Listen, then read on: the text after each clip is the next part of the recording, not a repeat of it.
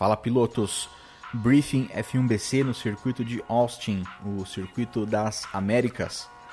Uma pista que tem subidas e descidas, traçado bastante sinuoso, vai exigir o máximo de atenção e perícia de todos os pilotos para que se tenha uma boa corrida.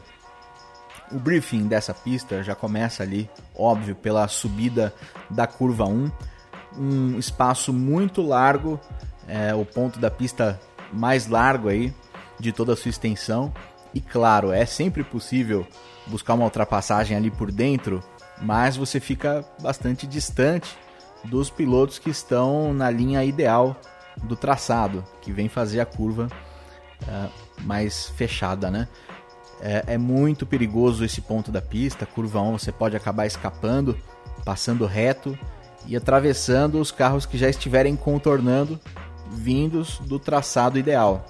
Então, muita atenção nessa frenagem, ainda mais na primeira volta, ali após a largada, com pneu frio, freios frios também.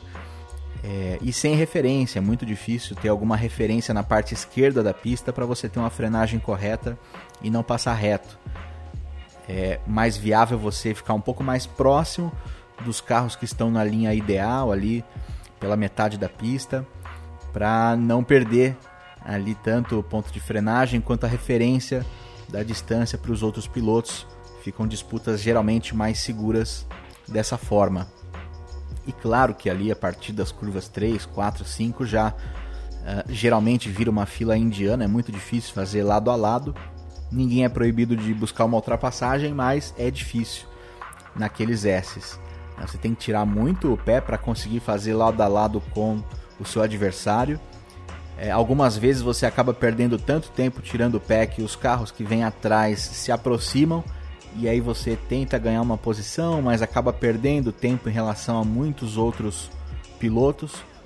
Então nos S's, veja bem o que vai fazer, se vale realmente a pena ficar dividindo, arriscando. É o que a gente vê. Geralmente é uma fila indiana se formando naquele trecho. Também porque logo depois tem outros pontos de ultrapassagem mais interessantes. A freada forte ali para o grampo na curva 11, que antecede a longa reta. A própria longa reta em si, né, nos carros que tem mais jogo de vácuo, mais possibilidade de um DRS, um push to pass, né?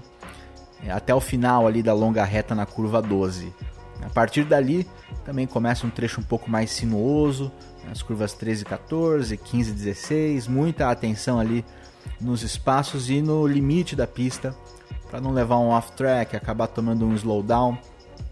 São situações mais é, corriqueiras nesse trecho da pista.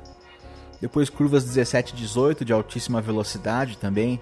Se for disputar posição ali, é, tem que ter realmente muita atenção. E outros pontos mais interessantes de ultrapassagem, curvas 19 e 20, né? a penúltima e a última. Principalmente a última, que é um pouco mais fechada, Atenção na entrada dos boxes ali. Né? Se o piloto vai para a esquerda, geralmente ele realmente já está indo para os boxes, então fique atento para não atropelar, tentar pegar o vácuo ali de um piloto que já esteja freando para a entrada de box. E, bom, sobre bandeiras azuis, claro que nos S pode ser um pouco mais difícil é, ser previsível na hora de abrir passagem ou de ultrapassar o retardatário, mas no restante da pista tem bastante reta, Dá para tanto abrir passagem quanto ultrapassar de uma maneira bem natural e previsível. E sobre saídas da pista, essa pista tem muita área de escape asfaltada.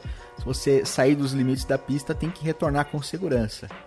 Rodou lá fora ou simplesmente escapou em velocidade lá fora, tem que voltar com o carro sob controle, paralelo à pista, não voltar atravessando de uma vez ou perdendo o controle rodando no meio da pista que isso causa grandes acidentes e nessa pista ela já oferece essa segurança de área asfaltada de escape, que é para ser usada de forma correta, né? voltar numa velocidade adequada, com controle e com segurança.